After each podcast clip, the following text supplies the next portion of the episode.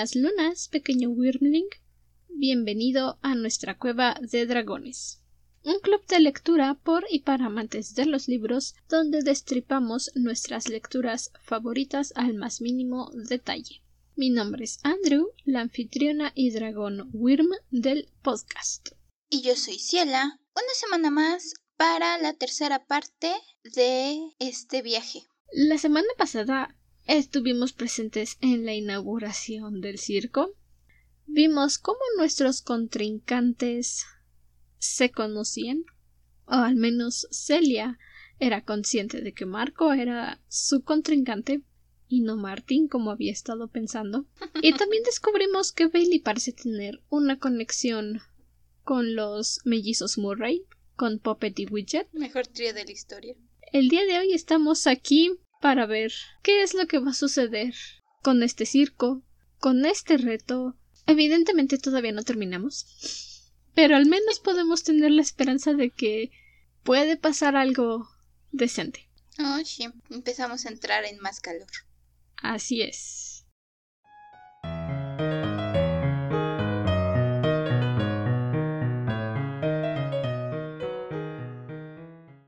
Comenzamos con nuestra sección libre de spoilers.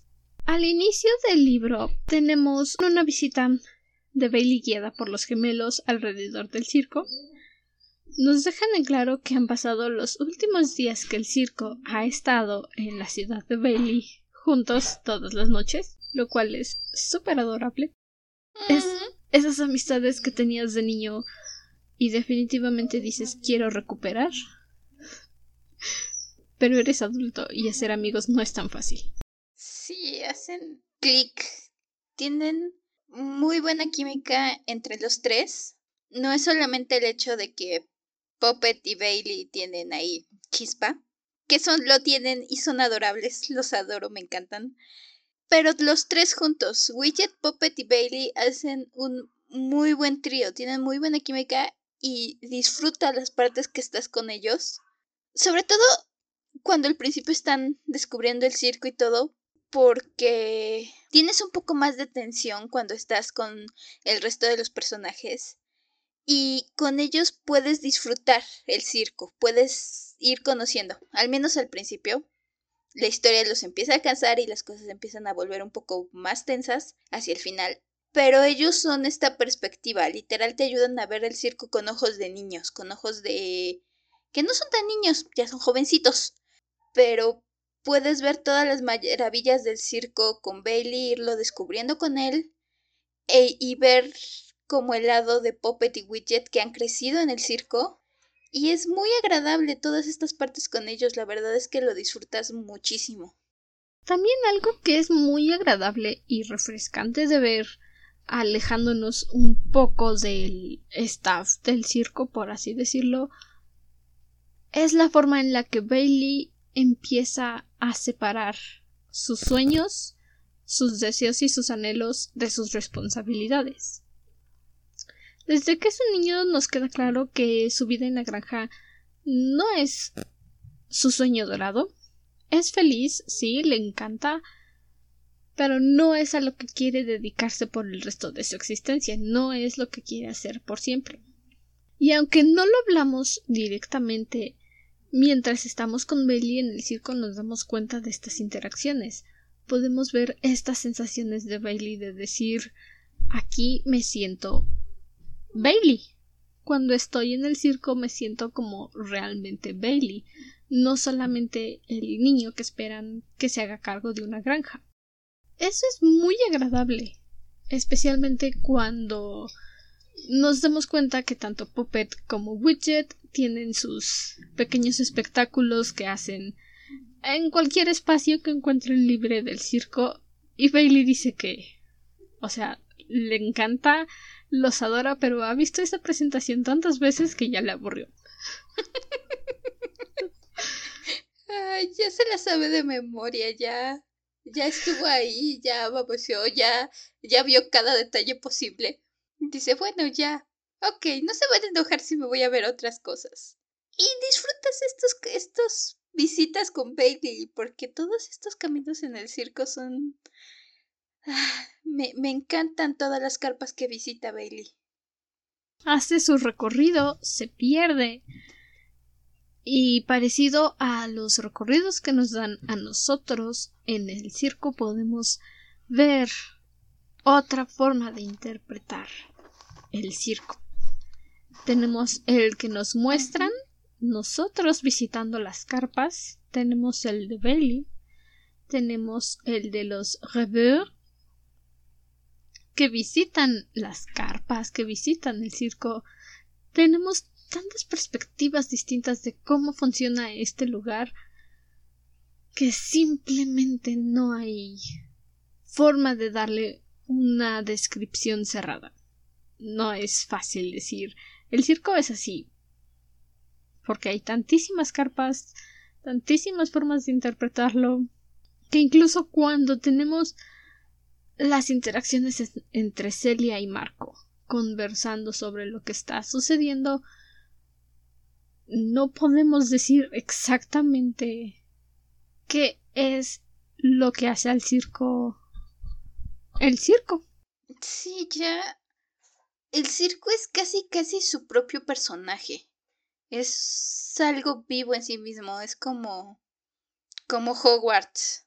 Es un lugar al que quieres ir, quieres conocer y es más que el escenario o el lugar donde se esté dando todo esto. Tiene vida en sí mismo, casi casi. Todas estas diferentes carpas, los viajes de Bailey, los viajes que, y los paseos que nos dan en el circo nos dejan entender claramente que hay muchas más carpas de las que podemos imaginar hay muchas más carpas de las que nos mencionan y cada una es única, cada una es increíble. Entonces, como dices, te puedes dar una idea de los lugares que te llevan, pero es una de esas experiencias que dices, ah, ¿cómo quisiera ir y perderme ahí?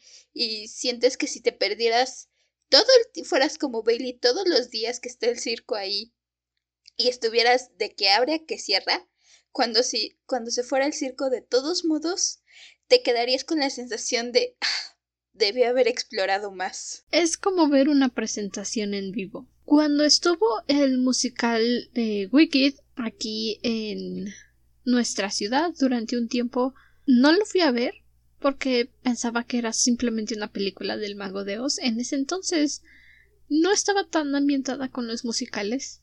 Ahora es cuando llega el Rayos. Hubiera insistido un poco más para ir a ver Wicked. Pude haberlo visto en vivo. Es como si el ad bien yendo a ver 14 veces el musical aniversario de Los Miserables cuando estuvo aquí en la ciudad. Oh, sí. Son experiencias que solo puedes vivir cuando lo tienes enfrente. El circo da la sensación de ser exactamente así. Solo si estás ahí Solo si te sientas dentro de las carpas, solo si lo ves, puedes comprender la magnitud de lo que está sucediendo, lo magnífico que es presenciar todos estos espectáculos. Sí, es algo que aun cuando el circo se vaya, te vas a quedar ahí, vas a agarrar alguna cosa que tuviste de recuerdo y decir, ¡ay! Fue tan hermoso. Y fue algo que viví y que solo pude haber vivido, no hay otra forma. Aun si vieras una grabación o si escucharas o cosas así, no es como haber estado ahí. Nada se compara. No, la primera experiencia en vivo es incomparable, es insustituible. O lo viviste o no lo viviste, no hay de otra. No hay segundas opciones. Exacto. También tenemos de regreso esta magnífica narración que en la segunda parte se sintió un poco perdida, pero mientras más vemos a Celia y a Marco acercarse y convivir, vuelve a regresar esta sensación de poesía que tuvimos en la primera parte. Cada vez que estos dos se juntan es... sabes que algo está por explotar. Es evidente, hay tensión, hay chispa, hay química y solo estás esperando cada vez con la nariz más metida entre las páginas al momento en el que explote. Y vaya que cuando explota es... Oh, sí. Esta, esta parte es construir esa pólvora. la primera parte fue ponernos el tablero, la segunda empezaba a haber movimiento, estabas esperando que Celia conociera a Marco, y esta tercera te van construyendo un poco más esta tensión entre esta chispa entre ellos, porque no es tensión precisamente, es una chispa, es fuego. Los dos tienen tanta química y hay tanta chispa y tanto fuego entre ellos. Hay un poco de tensión también. Sí, hay cierta tensión porque está el desafío. Entonces, las cosas solo van subiendo y subiendo y subiendo. Hasta el momento debo decir, esta fue mi parte favorita del libro, de las tres que hemos leído, porque la forma en que todo va haciéndose cada vez más tenso y más tenso. Entonces, estás en el circo, estás disfrutando el circo, pero al mismo tiempo la misma narración te empieza a llevar de la mano y empiezas a sentir que las cosas no están completamente bien algo está mal.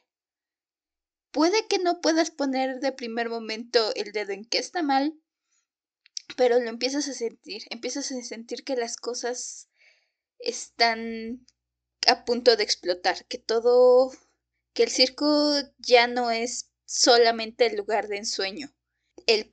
La competencia de Celia y Marco y todo lo que implica empieza a tener peso sobre todo y sobre todos los involucrados en el circo, que es otro punto que disfruté de esta parte, porque no solo Cele y Marco empiezan a a sufrir por esta tensión o empiezan a estar bajo esta tensión. Muchas personas del circo empiezan a ser afectadas por ella. Y no solamente las personas dentro del circo. Ya vimos en el episodio anterior que también los que estaban fuera del circo, la parte administrativa del circo, también está sufriendo esta caída. Aún no sabemos exactamente qué va a suceder, cómo, ni cuándo, ni en dónde. Pero con el final de la parte, final de tercera parte que tuvimos con Popet, es. Perdón, me estoy riendo sola porque es que en el minisode que hice yo de Timekeeper, si no lo has escuchado, bueno, si no lo has escuchado, este de aquí es como tipo spoiler, pero si ya lo escuchaste, creo que ya sabes por dónde voy. El final de esta parte es exactamente igual al final de En llamas y muy parecido al final de Chainbreaker, el segundo libro de la trilogía Timekeeper. Que bueno. esto ya no es spoiler para nadie, pero como sabrán, en llamas termina con no hay distrito 12 Katniss. Ah. ese tipo de tensión, ¿sabes? Terminas de leer y te deja esa sensación de no hay distrito 12 Katniss. Ah. Tuve que hacer una fuerza de voluntad para no saltarme a buscar la siguiente parte donde salieran Poppet o Bailey o alguno, porque el final que tuvo fue así como que no te adelantes, no te adelantes, no vayas a buscar qué pasa. Bueno, tú bien podrías haber seguido leyendo el libro y para la siguiente semana regresabas otra vez, digo. Yo no veo problema. No, es la cosa, no quería seguirme leyendo, quería literalmente saltarme los capítulos a buscar qué era lo que había pasado. De hecho, durante la misma parte, casi me dieron ganas de saltarme los capítulos y saltarme directamente a la siguiente parte con Poppet y Bailey. Bueno, siguen su propia historia, así que. Entonces, sí, tuve que decirme, no, a ver, vamos a seguir, vamos a ver qué pasó con los demás y ya regresaremos a Puppet y Bailey. Por favor. Porque sí es un final que te deja con la tensión, con el. Oh, por Dios, ¿y ahora qué? Justo lo que decía, no hay distinto 12 Katniss. No hay un mejor ejemplo que ese. Es el tipo de tensión ideal el que te hace decir, ¿sabes qué? Fuck it. Voy a seguir leyendo, justo como te sucedió a ti. y eso te demuestra el gran talento que tiene Erin Morgenstern para mantenerte picado en la lectura. No necesito frases finales, no necesito diálogos finales, solamente necesito ese momento, esa frase, esa conversación, para que tú dijeras ¿me lo repites, por favor? Creo que no, no te comprendí. ¿Eh? Y es un no te comprendí no porque esté mal descrito o algo. Es un no te comprendí porque me tomó tan de sorpresa que necesito asimilarlo. Déjame, vuelvo a leerlo para asimilar que acabo de leer lo que creo que acabo de leer. Y cuando te das cuenta dices, ok, lo acabo de leer. ¿Y ahora qué? Es cierto, eso pasó. ¿Y ahora qué? Pues a seguir leyendo, no hay de otra. bueno, y entonces, ahora sí, empezamos con los spoilers. Intersecciones.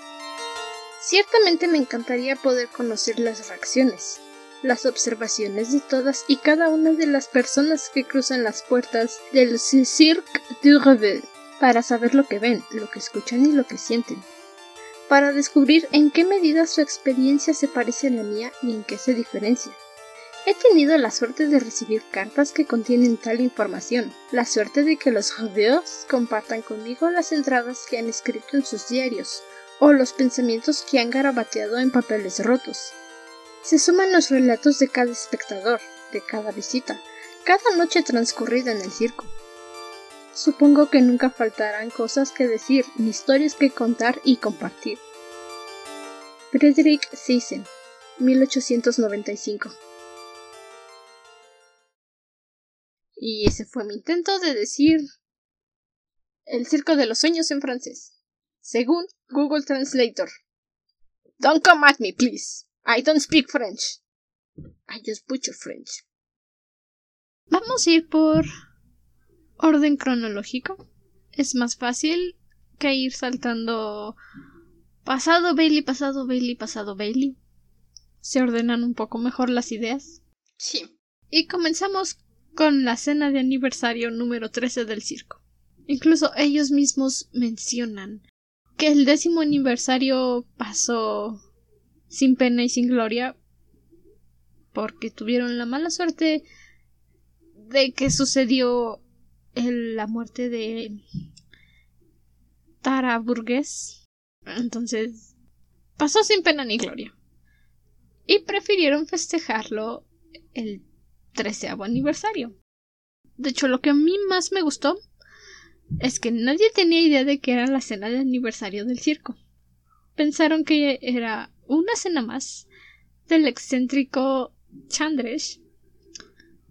Porque ¿quién iba a pensar que unos colores tan vívidos iban a pegar con la estética tan sobria del circo? Es una mente maestra. Sí, lo es. Es.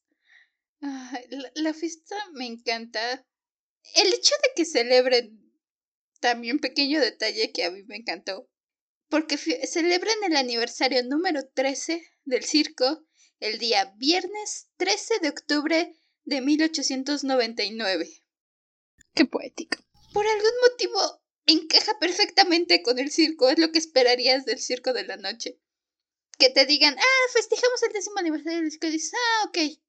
Pero que te digan, ah, sí, estamos festejando el aniversario 13 en el viernes 13, dices, es perfecto.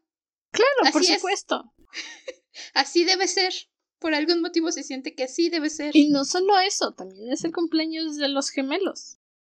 O sea, pura pachanga con este circo, pura pachanga. Tienen derecho. Todo el derecho. Mencionan que cada quien está yendo con los colores que se le antojan, pero que el servicio, por orden de Chandresh, tiene que vestir de verde. Es relevante solo hasta que nos tapamos con Celia y Marco. O más bien, Marco secuestra momentáneamente a Celia para hablar con ella. Puntos para Celia por no decidirse de qué color usar y hacer un vestido que cambie de colores. Por supuesto, ya que tienes magia, ¿por qué no usarla? Y resulta que Marco está usando el mismo color que tenía Celia durante su audición para ilusionista del circo. Ella simplemente dice qué curioso que estés usando los mismos colores que yo en esa noche y Marco dice ok me llevaría el crédito pero no fui yo fue idea de Chandres Ah, es... Margo, digo, ok, sé que suena que hice algo súper cursi, pero no fui yo. Fue puro accidente. en serio, no, no fue a propósito. Pero qué bonito que pasó, ¿verdad? Básicamente es, a veces planeas una cosa y te sale otra completamente diferente. Incluso Marco le dice que atinado fue que tu vestido se adaptara al color de los demás invitados. Y es cuando Celia le dice, es que no me decidía por un solo color, entonces dije, pues que los demás elijan por mí. ¿Cómo quisiera poder hacer eso? Por eso hay que vestir de negro. El negro combina con todo. Ay. La fiesta Pequeña nota que no supe si me exasperó o se, me sentí mal, un poco de ambas, con Isobel, ah. porque Marco se la pasó huyéndole en la fiesta, hasta que Kiko le agarró y le dijo, ya, ya, por favor, ven, vente conmigo a pasar el rato, ya deja de perseguirlo. Literalmente me imagino a Marco escondiéndose de, detrás del... dentro de la maceta o Scooby-Doo. Creo que más bien ese asunto fue que Marco no sabe cómo decirle a la señorita Martín que ya no está interesado. Incluso después nos enteramos que Marco no sabía cómo terminar las cosas con ella y llevaba arrastrando esa situación durante mucho, mucho tiempo hasta que fue demasiado tarde. Yo siento lástima por ella. La primera vez que lo leí, insisto, es cosa mía, es rencor mío, no me agradó Isobel. La verdad es que no me agradó, no la soporté y la borré de mi memoria. Ya hasta estas lecturas, mm, más consciente de que es cosa mía, es rencor mío, con el nombre, y no culpa del personaje, entiendo a Isabel que esté yendo detrás de Marco, porque ella está interesada y está tomando la decisión de salvar lo que se pueda de su relación. Eso no es malo. En realidad me agrada que no le ruega, no le ruega. Y cuando se empieza a dar cuenta de que Marco se aleja más y más y más, es cuando empieza a perder el ánimo y es cuando Kiko le dice, mira, vámonos a pasear por acá, vamos a tomarnos algo y nos la llevamos tranquilo. Porque es evidente que ese tonto no te va a hacer caso. es... es lindo de Kiko ser esa amiga que también me declaro culpable. Hasta esta etapa de mi vida es cuando dije que se me hace que Kiko le traiga las a Isobel e Isobel nomás no la pela. Solo hasta esta etapa adulta se me ocurrió. Me declaro culpable, tal vez solo soy yo.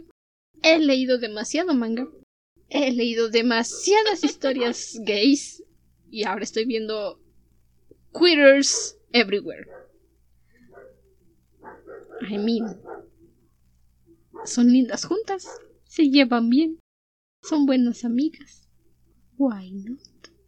Puede ser, te la compro. No lo había yo pensado tampoco, la verdad. Pero te la compro. Kiko es la que está ahí con Isobel diciéndole, a ver, ¿qué pasó? Y si lo pensamos así, desde que abrió el circo, Kiko ha estado detrás de Isobel. Siempre. Y considerando que Kiko es nuestro personaje que sabe mucho y no dice nada. Sí. could happen. Harían buena pareja. Se verían bonitas juntas. Sí. Pero mientras tenemos aquí a Isobel resignándose. La pobrecita Isobel. Me siento mal por ella.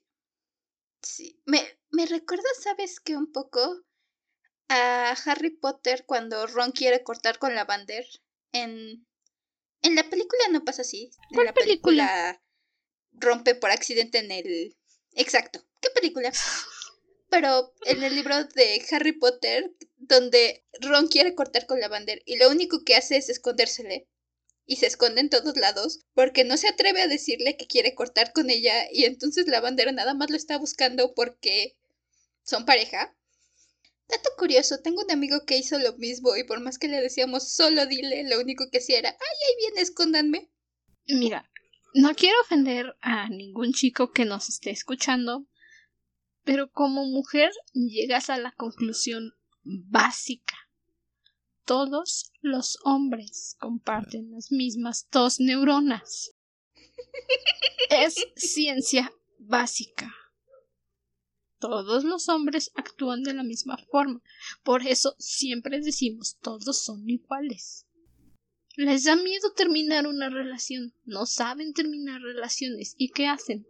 Huyen, ponen el cuerno, mienten, dan desplantes. Comparten las mismas dos neuronas. No es por ofender a nadie, no quiero ofender a nadie, de verdad que no. Pero por deducción lógica. Marco lo está haciendo. Ron lo hizo. Tu amigo lo hizo. Uno puede Ah, ser coincidencia. Dos es un patrón. Tres ya es metódico. No se atreve. No se atreve simplemente a decirle, no, ya no quiero. No, nomás está ahí y así como que, no, no le voy a decir nada. Este, que no me vea, que no me vea, que no me vea.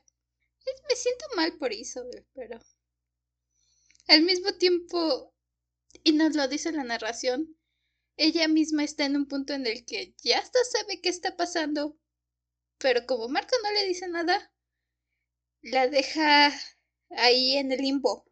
Y entiendo un poco a Marco porque a final de cuentas, literalmente, la vida que tiene ahorita Isobel es por ayudarlo a él. Isobel se metió al circo por él, está ahí metida, fue idea de ella.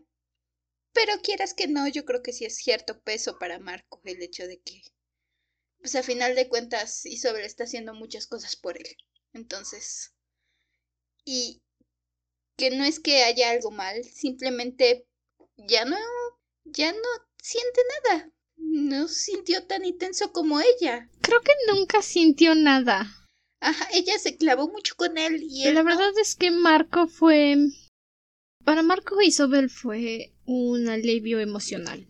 Siempre había estado solo, nunca había convivido demasiado con otras personas, y de repente llegó Isabel, una chica abierta a la magia, abierta a descubrir cosas nuevas, y fue alguien con quien Marco podía hablar, alguien en quien Marco podía confiar, para no cargar todo el peso del circo y del reto él solo. Incluso antes de que el circo se abriera, durante la audición de Celia, Marco ya no sentía nada por Isabel. Pero no encontraba el valor de decirle, ¿sabes qué? Hasta aquí llegó, te puedes marchar. Porque entonces Isabel le ofreció ir con el circo y ser su medio de contarle las cosas. Y Marco tampoco supo cómo decirle que no. Yo así lo veo. Isabel fue un alivio emocional para Marco, fue un hombre en el cual pudo depositar parte del peso que llevaba cargando durante todos estos años, pero para él su relación fue fugaz. Fue un beso, fue un revolcón, fue una cita, fue lo que quieras.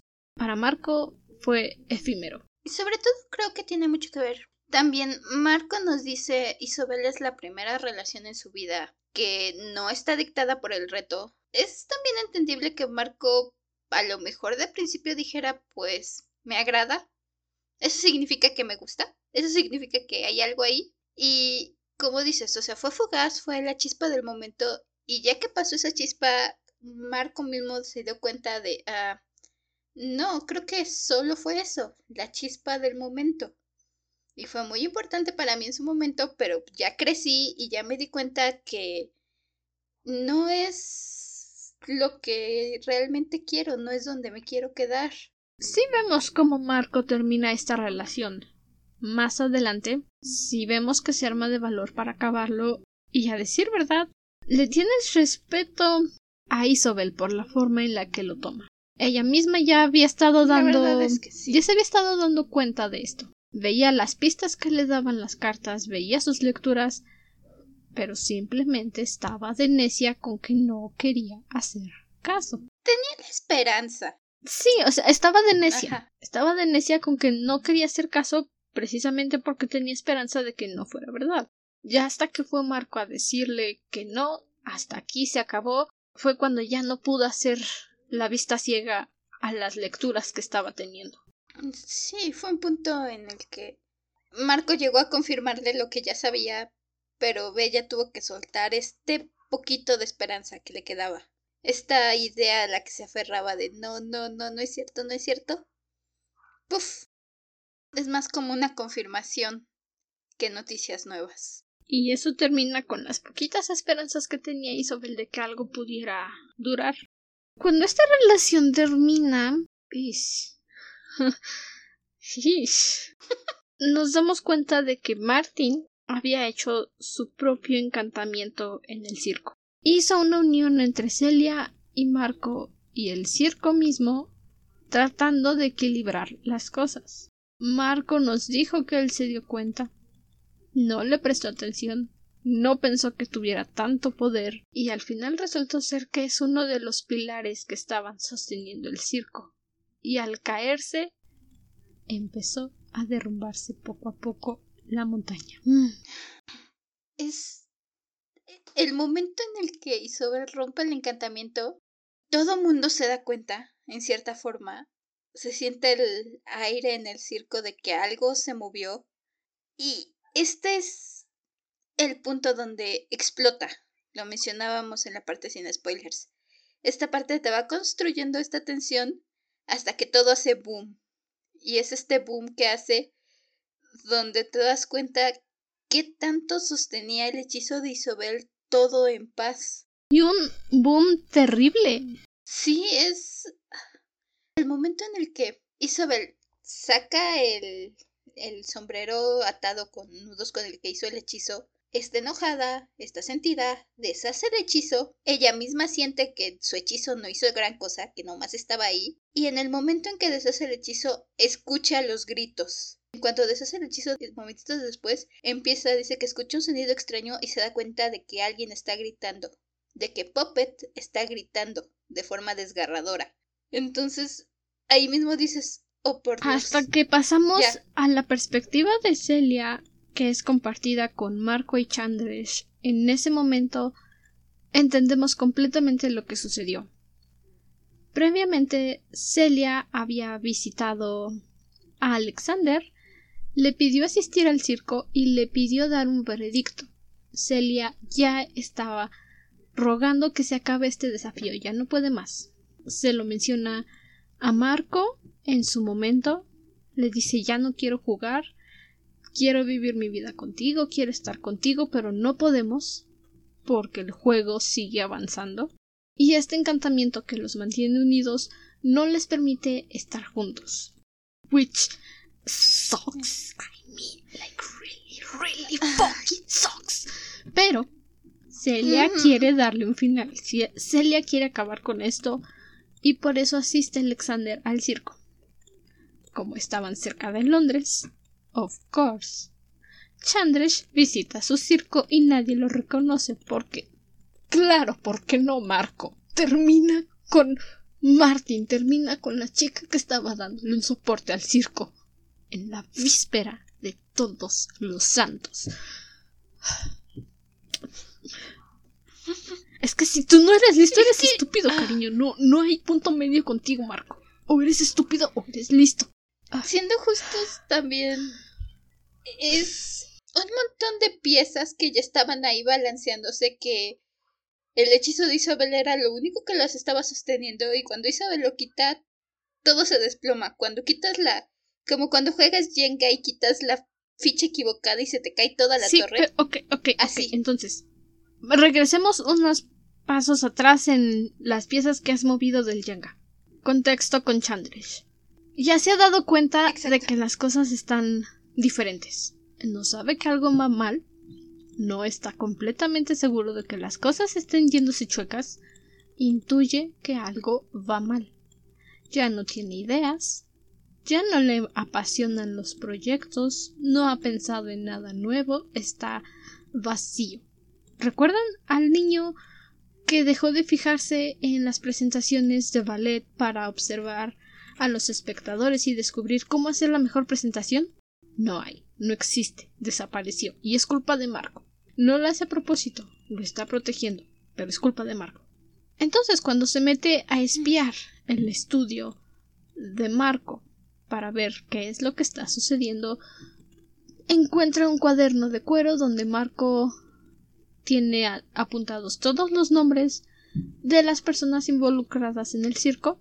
Es el vínculo que estableció durante la apertura, el cuaderno que lanzó a la hoguera para poderse mantener unido al circo y hacer que aparezcan más carpas sin estar directamente metido ahí. Chandresh lo descubre, llega Marco, lo interroga y le pregunta ¿qué carajos es eso? Y hace lo que cualquier persona sensataría. Despide a Marco. Pero lamentablemente Marco no se puede ir. Ajá, Marco está atrapado. Aparte, el libro tiene mechones de cabello. Aparte de todo, tiene cabello.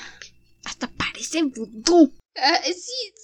Encuentras el libro de tu asistente, todos los detalles del circo, porque aparte Chandrich se da cuenta que el circo es la, el único, lo único que tiene ahorita y ni siquiera lo está manejando. Marco maneja todo. Bueno, Chandresh dice que eso es normal. Llega un punto en el que sus proyectos se desembarazan de él, se independizan y él ya nada más recibe dinero. Lo que le sorprende es que el circo siga dependiendo de él de alguna forma. Y esa forma es Marco. Sí, no puede seguir adelante, está ahí atrapado.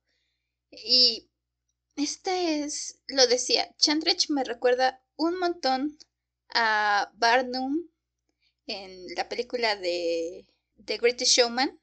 Chandrich siempre estaba buscando nuevas ideas, nuevas atracciones, lo siguiente, la siguiente cosa, lo siguiente que podía hacer para atraer al público, para hacerlos felices.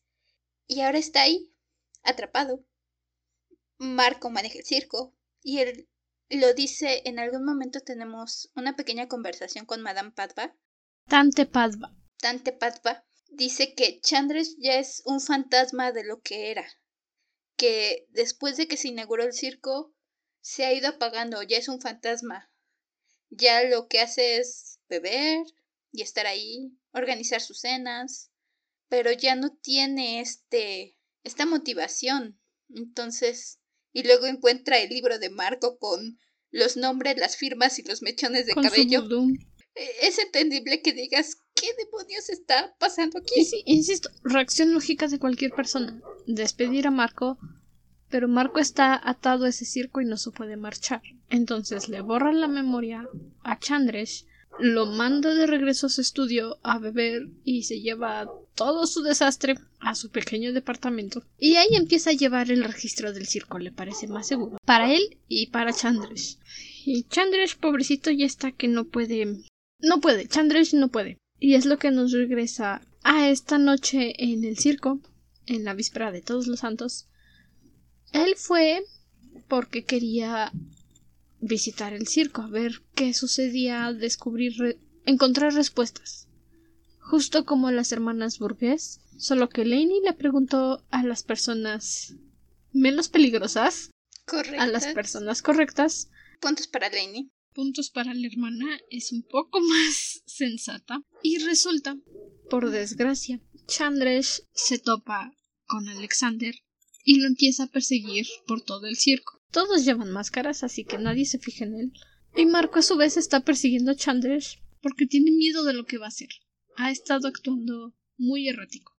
Cuando Martin rompe este sello que hizo, este encantamiento, le mueve el piso no solamente a Marco y a Celia, sino también a Chandresh, que estaba unido directamente a Marco. Y Chandresh que ya estaba preparado, convencido y determinado para asesinar a Alexander y esperar que al menos algo cambiara, no se percató de que Alexander se iba a mover y en su lugar el cuchillo que iba dirigido hacia el hombre del traje gris le dio al señor Frederick Thyssen. y descubrimos que el grito de Poppet en realidad fue de terror al descubrir que sus pulcras botas blancas estaban bañadas en sangre. De nuevo las imágenes que nos pinta. Hasta el momento todas las imágenes habían sido felices.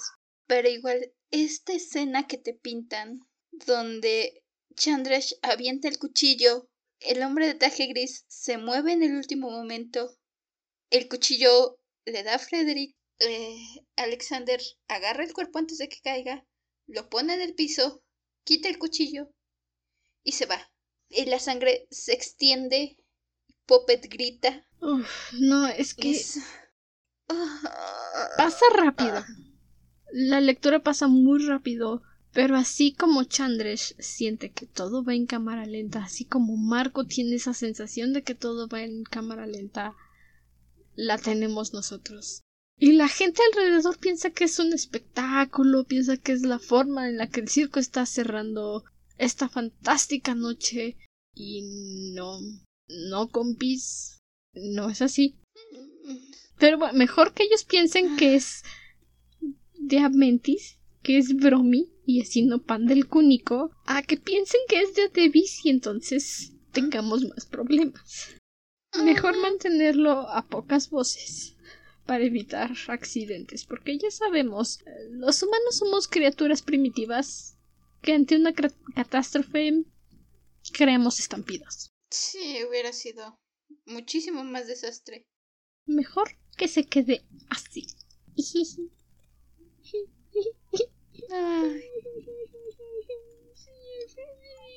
Más, la narración nos dice que Marco llevaba siguiendo a Chandrich toda la noche y fue justo el momento en el que fue a atender otro asunto, fue a cortar con Isabel. Y entonces cuando regresó es cuando esto pasa. Lo pierde de vista.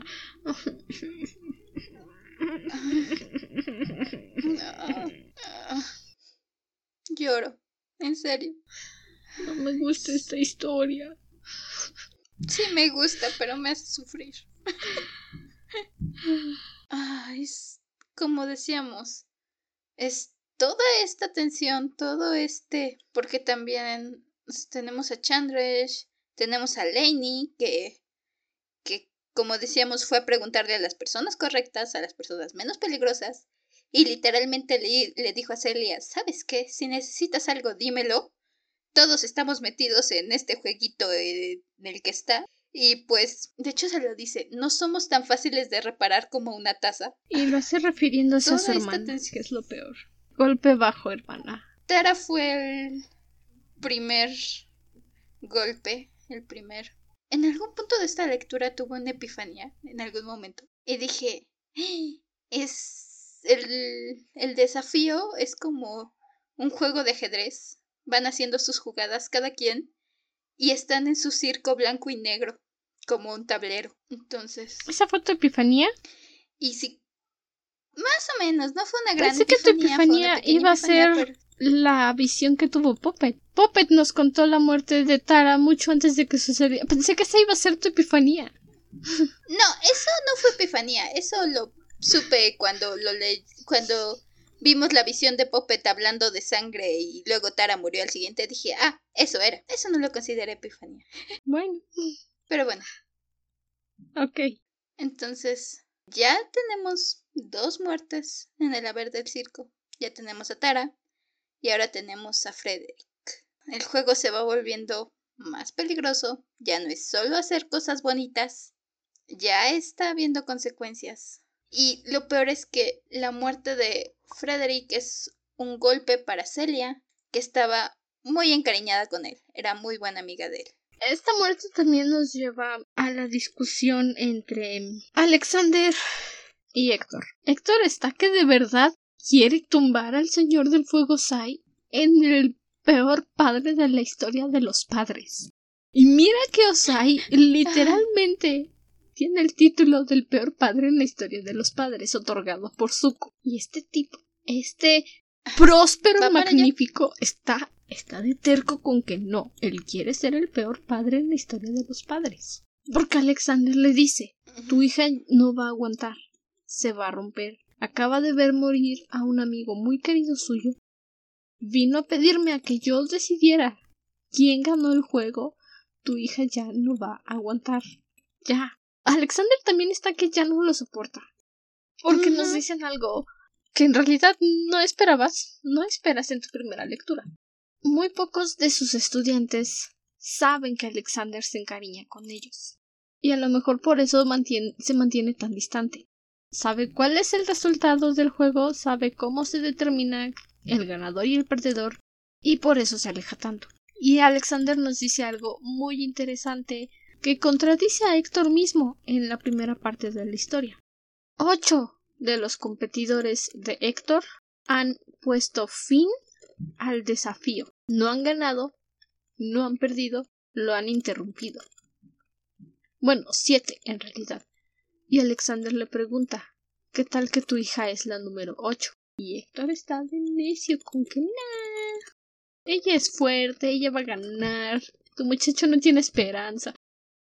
Irónicamente, Alexander, que es el que parece más frío, es el que... Es el más preocupado. Ajá, es el más preocupado y es el que más está ahí, está al pendiente en cierta forma.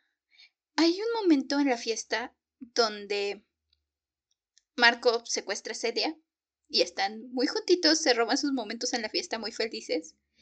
Y entonces se les aparece Alexander y les dice, este, ¿puedo hablar con Marco? ¿Me lo prestas un momentico? Y Celia le dice, ah, ok, nos vemos Alexander. Bye. Y entonces Marco tiene una discusión con él y le dice, es que estoy enamorado de ella, la amo. Y dice que por primera vez el rostro de Alexander refleja algo y es tristeza. Esa es la primera reacción que vemos de Alexander en todo el libro. y sí, es el que... Y aquí es donde le recalca a Héctor y para Héctor, Héctor es básicamente, para Héctor Celia es básicamente el caballo por el que apostó, literal.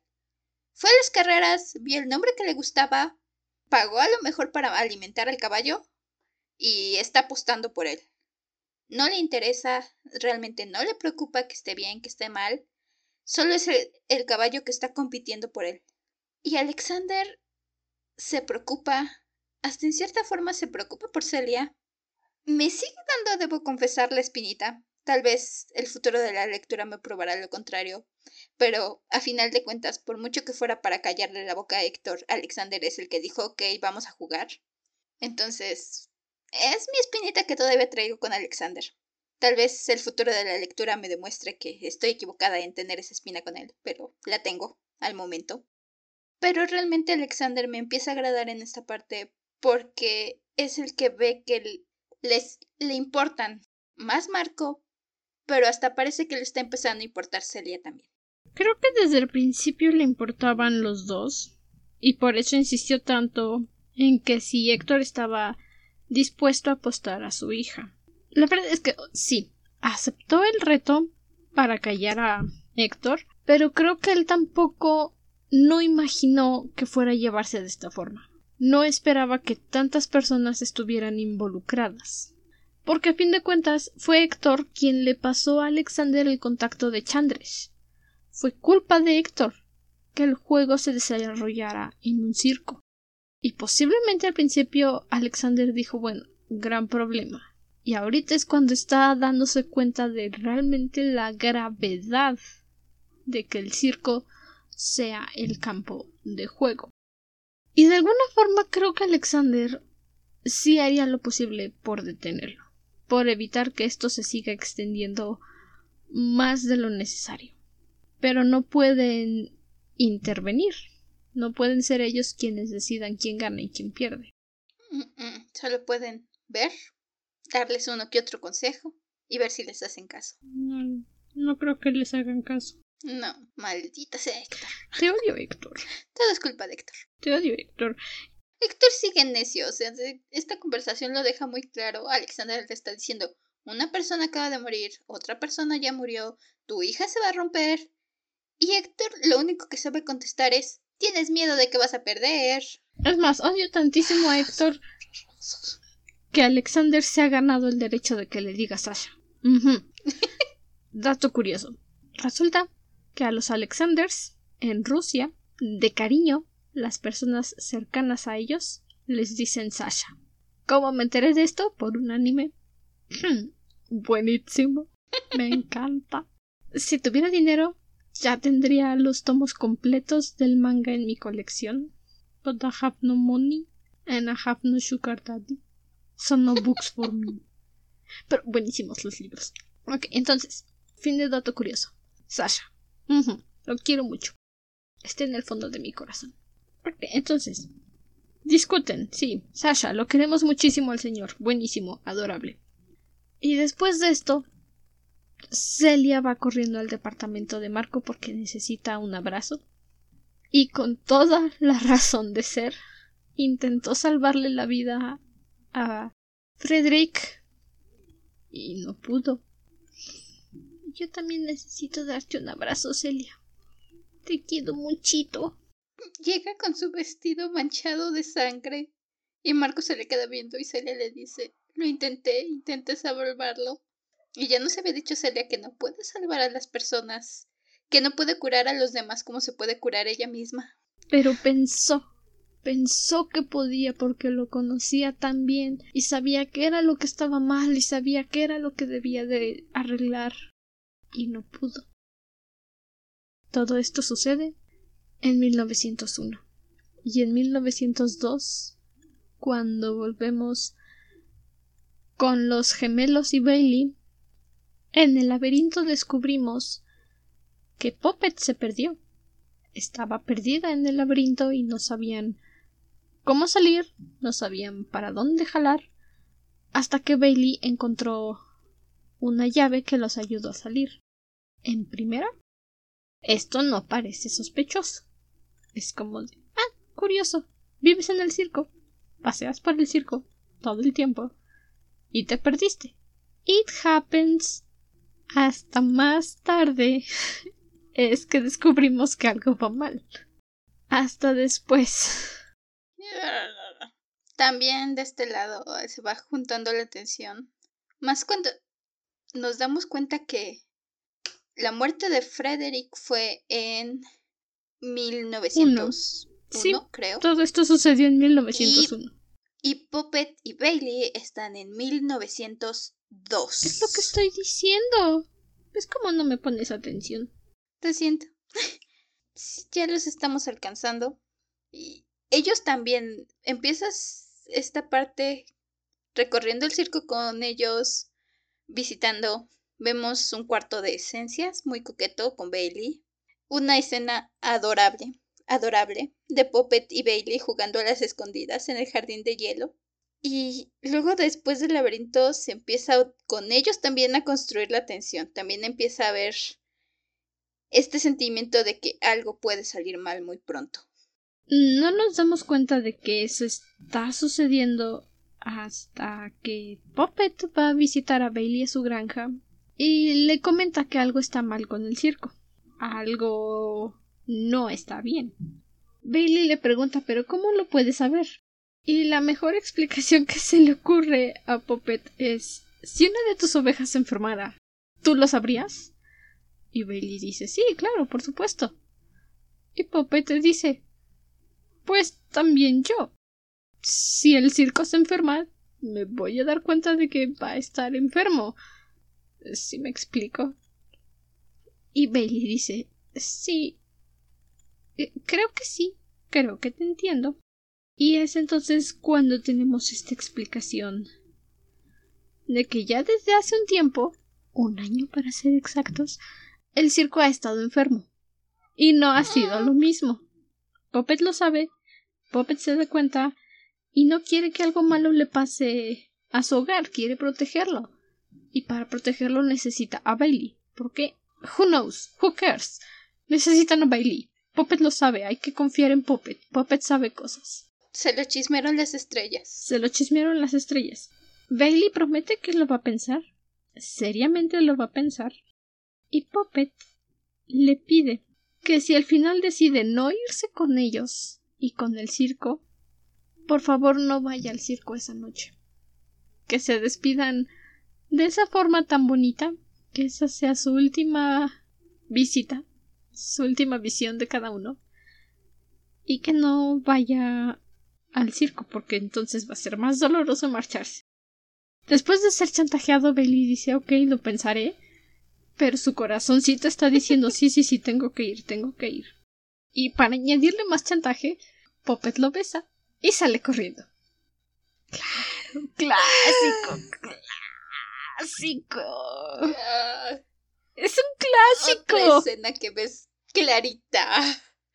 O sea, los dos en la colina con el aire. Poppet lo besa y se va y te quedas así de. Sí. Es una gran chantajista esta niña, me cae que sí. Y por supuesto que Bailey decide marcharse. Se espera hasta que todos están durmiendo y se escapa. Su hermana lo ve escaparse y ya saben cómo son las hermanas de molestas. Y le dice ¿Dónde crees que vas? Y Bailey le dice a la calle. Y su hermana está como que ay ya no seas deja de ser tan infantil, Bailey, métete a la casa. Y Bailey dice bueno mira, hazme un favor. Busca un hombre que sepa cuidar a las ovejas y las trate bien. Por favor, ya que eres tan aburrida y estirada. Yo me voy a vivir la buena vida al circo. Literalmente, Bailey huye de su casa para unirse al circo. Hazlo, Bailey. Sigue los sueños de la infancia de todos. Y eso hacen. Y se va corriendo, bueno, no corriendo, caminando de forma lenta al circo. Toma su tiempo. Por eso dije lento. Toma su tiempo. El chiste es que Bailey camina demasiado lento. Llega tarde y el circo ya no está. There is no District 12, Katniss. Es que todavía se puso a juntar sus cositas. Todavía las sacó otra vez y las volvió a guardar. Y todavía se sentó en su mesita y se puso a escribir una carta de despedida. Se peleó con su hermana, se fue a su árbol, sacó su cajita de recuerdos. Bailey, no tenemos tiempos para estas cosas, solo salte. Agarra tus trincheras y vete, Bailey. No tenemos tiempo para tus velocidades. Vete, vete, vete. Perdón por gritar, pero es que me frustra, Bailey. Me frustras, Bailey. Te quiero mucho, pero me frustras. Me Perdón, me estoy poniendo agresiva, pero es que me hace enojar este niño tonto. Y así termina. Y es lo último que sabemos de Bailey. Es lo último que sabemos. De... Llegó muy tarde. Tonto, ¿para qué? A mí la gente siempre me critica que camino muy rápido. Me dicen que siempre llevo prisa y que voy corriendo. Pero pues es que mido unos 53. ¿Cómo quieren que camine lento? No. No, no. Cuando eres enano en una tierra rodeado de altos aprendes a caminar rápido. Se ve que Bailey no es enano, pero... Métale nitro, Bailey. Tenemos prisa, papi. Así acaba nuestra parte. Entre ese final y creo que no lo mencionamos. Celia se va al día siguiente de casa de Marco cuando lo vemos. Le deja su anillo y se lleva el libro. No olvidarlo porque haces esto, ya lo iba a dejar olvidado. ¿Cómo feo que seas así? Lo hice a propósito. Yo aquí deliberadamente ignorándolo, deliberadamente saltándomelo y tú, no. Nine. Nine. Tenía que decirse. Tenía que decirse. Tenía que decirse sí, Esas dos cosas juntos. Qué feo que Tenía que decirse. Lo siento. Qué feo que Lo sé. Y terminamos la parte. Y la terminamos. Okay, un poco de adelanto. La próxima semana vamos a hablar de la parte 4 y 5 porque son muy cortas. Y aunque sí abarcan ciertos temas largos, no tendría caso dividirlos en dos episodios. Entonces, all the hype, all the pain, all in once. Be prepared. bueno, entonces, ¿cuál fue tu frase favorita del episodio? Mi frase favorita es justamente la despedida de Bailey y Caroline. Dice: Ah, su hermana. Has estado actuando como un bebé con su hermana, sí. Su hermana se llama Caroline. Se me olvidó que tenía nombre. Por un momento dije, ¿por qué estás metiendo a Coraline? No, Caroline. Perdón. Y, lo sé porque viene aquí su nombre en la frase. si no, yo tampoco me acordaría. Prosigue. Dice, has estado actuando como un bebé toda la semana, dice Caroline levantando su voz, pero manteniéndola en un susurro ciciante. Jugando en el estúpido circo, quedándote fuera toda la noche. ¿Crece Bailey? Eso es precisamente lo que estoy haciendo, dice Bailey. No me importa si no entiendes eso. Quedarme aquí no me hará feliz. Te hará feliz a ti porque eres insípida y aburrida. Y una vida insípida y aburrida es suficiente para ti. Pero no es suficiente para mí. Nunca será suficiente para mí. Así que me voy. Hazme un favor y cásate con alguien que cuide decentemente a las ovejas. Sí, ¿eh? Porque las ovejas son muy adorables. Burn.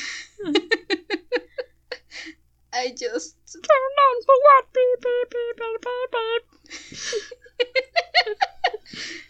Bailey tiró el micrófono y se deshizo de la hermana. Y por eso vamos a Bailey, sí señor. Sí. Y mi personaje favorito fue Lainey Burgos. Ah. Solo tuvimos un capítulo con ella, pero me gustó mucho este el capítulo que tuvimos Tuvo una buena determinación. Y la forma en que tomó las riendas y su determinación de decir, ah, estoy aquí metida, me vas a decir, ¿qué está pasando?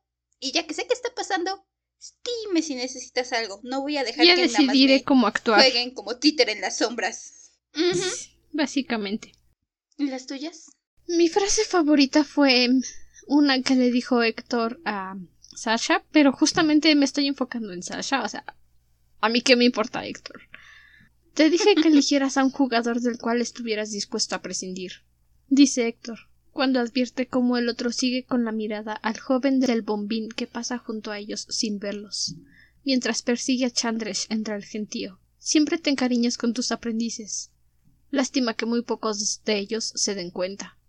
Ay, con todo el dolor que sufre el pobre señor, no lo culpo de no demostrar cariño. Todo esto es tu culpa, Héctor. Por eso nadie te quiere. y mi personaje favorito, of course it is. Bailey, Bailey, Bailey, Bailey, Bailey, Bailey, Bailey, Bailey, Bailey, Bailey, Bailey, Bailey, Bailey, Bailey. Referencia a este, La razón de estar contigo, la película del perrito, adorable por cierto. Bailey se robó el estrellato para mí simplemente se robó la escena. Todo el tiempo.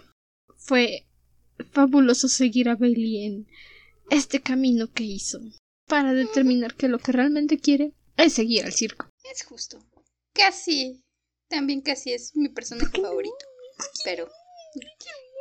Porque llegó... Se tardó mucho y llegó tarde y me frustré. Tú llegaste tarde. Yo siempre llego tarde, pero a mí no se me va el circo. Tú sé. ¿Cuáles fueron las canciones que elegiste para este episodio? Ok, las canciones que elegí. La primera es. La pensé sobre todo para Isobel en esta parte. Es una canción de una película hindú. El nombre probablemente lo esté pronunciando un poco mal. Es Hayayan. No encontré la traducción del nombre. El compositor es Amir Trivedi y lo canta Nandini Sikrar. Y sobre todo la letra, la letra de la canción, el coro, dice: ¿Por qué sigo suplicando a mi abatido ego? Súplica de lo falso, súplica de lo roto. ¿A quién le importa lo sin vida que estoy hoy día? ¡Qué cruel! ¿Por qué me conoció cuando quería separarse? Estas sombras son lo único que me dio y se fue. Qué profundo. This Isobel. Is Isobel. This Isobel de esta parte. Ahí te llaman Isi. la segunda es el Vals de la Luna de Sangre, Blood Moon Waltz. Es de la caricatura de Star contra las Fuerzas del Mal. Y el compositor es Brian H. Kim. Ese lo tuve que buscar un poco, pero es él. Es. Lo pensé para la fiesta de aniversario. Es una canción muy bonita. Si pueden, aunque no les guste la caricatura, búsquenla. Es preciosa la canción. Y tiene. Siento que tiene este ambiente del circo, este toque único. Y va desde lo muy tierno hasta lo un poco más tétrico. Entonces, creo que le quedó muy bien. Y la tercera fue Bad Idea, compuesta por Sarah Bar y la cantan Jessie Muller y Drew Gangling. Es un musical de Broadway llamada Waitress. La verdad, no he escuchado ninguna otra canción del musical, no sé de qué va el musical. La encontré vagando por YouTube en un animatic de otro fandom, pero esta canción dice, Corazón deja de latir, afrontémoslo, errores como este harán peor lo que ya es malo, mente deja de correr, es hora de que dejemos ir esto. Fue una muy buena mala idea, ¿no es así? Y toda la letra de esta canción, ese es el coro, pero toda la letra de esta canción me dice Celia y Marco. Toda la canción son el chico y la creo que ya sé, creo que ya. Dice Celia y Marco. Dice, es mala idea, pero qué buena mala idea. No puedo dejar de hacerlo. Sí, yo tampoco he escuchado Waitress. Lo he estado buscando, pero es medio complicado encontrar tutoriales de slime de Waitress. También, si no escuchaste mi episodio especial, donde estuve divagando durante 40 minutos sobre Todd y chicas pesadas, tienes un buen monólogo para entretenerte. Mis canciones fue la primera, se llama Savage, de Bahari. Esta es no directamente dentro del momento, pero es la visualizo de Celia para Héctor, el momento en el que están discutiendo. Ya saben, acá. Hombre, lo odiamos. Es básicamente la canción trata sobre alguien que se quiere vengar porque le hicieron daño. Pero los... La frase que a mí más me gusta de esta canción en específico es el coro. Empieza You know I'm not a saint, but I can make you pray. So get down on your knees, give me a reason I should stay y me gusta porque es esa sensación de Celia diciendo ya hasta aquí llegó, basta, haz que se detenga o yo haré que se detenga a como la razón me lo dé a entender. bueno. Celia tiene magia, eso es evidente, tiene poder. Y si quisiera ella solita podría destruir a Héctor. sí. La segunda canción es se llama Silent Scream de Damien Down. Es un cantautor, compositor alemán. Básicamente es mi artista favorito. Él y su novia son. Me encantan sus voces, me encantan sus letras. El año pasado no sacaron disco porque pandemia. Espero que este año saquen algo nuevo y por supuesto que voy a comprar. Y en algún episodio especial me escucharán hablando de ellos y Celia tendrá. Te dije Celia. Creí que ibas a decir algo de Celia. No, iba a decir, y Ciela tendrá que aguantarme durante dos horas hablando sobre ellos, pero dije, Celia. Ok, entiendo la confusión. Eso pasa cuando tu mente trabaja a 20 revoluciones por segundo y eres Aries y no tienes filtro. Eso pasa cuando no tienes filtro. Esta canción me gusta específicamente para Marco porque el inicio de los lyrics va I'm caught up in your expectations. You're trying to make me live your dream. Puede quedar para Marco o Celia, cualquiera de los dos porque los están obligando a participar en este reto que ninguno quería, ninguno pidió, y están haciendo lo mejor que pueden para cubrir las expectativas que tienen de sus respectivos profesores. Y la última es del grupo creo que es de rock en español. Déjale pregunto rápido a Google porque si lo tengo mal y me está escuchando Morten Senpai, híjolas. No quiero ni saber qué caras feas me va a poner en el chat si me escucha diciendo algo mal. Ah, dice es una banda de metal gótico. La última canción es del grupo Nostra Morte. Es, como ya dije, un grupo de metal gótico originado en Tepic, o sea que es música en español. Y la canción en específico que escogí fue para el momento en el que Chandresh está revolviendo la oficina de Marco buscando secretos acerca del circo. Es específicamente el coro de la canción Requiem de Mort. A ver, déjame buscar los lyrics porque nada más agarré un trocito. Y es esta parte en la que dice su semblante normal es una trampa mortal, no es un requiem, es fatalidad. Ya no sé qué es mejor, qué es esta frustración que consume mi acorde mayor. Ya no puedo seguir, quizás este es mi error, no he buscado desde tu interior. I mean. No lo hice a propósito. Sí. Pero es como si estuvieran diciéndome exactamente el vudú que Marco le aplicó al circo. No es por nada, pero vayan a escuchar la canción, es buenísima, es mi favorita. Requiem de Mort del grupo Nostra Morte. Amazing. Le queda como anillo al dedo. Concuerdo. Y ahora sí ya.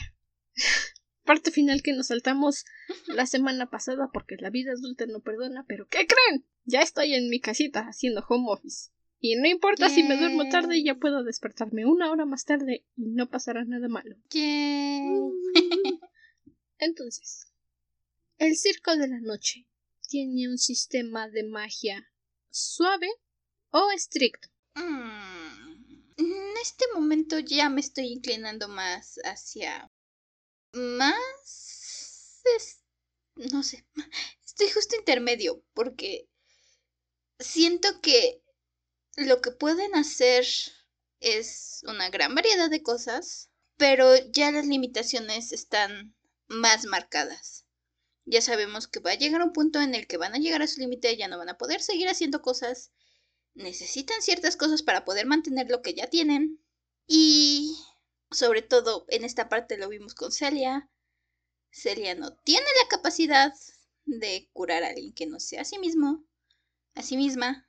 Entonces, creo que es justito pasando la raya de estricto. Yo creo que es directamente estricto. Porque las limitaciones que nos muestran, la forma en la que nos explican cómo funciona, sobre todo ese momento en el que Marco le dice a Celia que la única magia que él sabe hacer es magia antigua, porque es la que le enseñó Alexander y Celia dice que solamente conoce la parte física de la magia, porque nació con ese don, nació con esa habilidad, nos muestra las limitaciones. Si no naciste con él, como al parecer sucede con Marco, no puedes aprender mucho, no puedes hacer demasiado.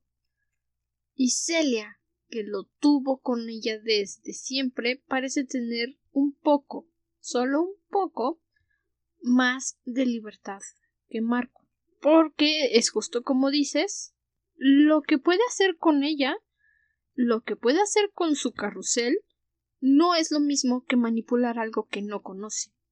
No pudo salvar a Friedrich porque aunque sabía exactamente qué era lo que estaba dañado, no estaba dentro de sus capacidades.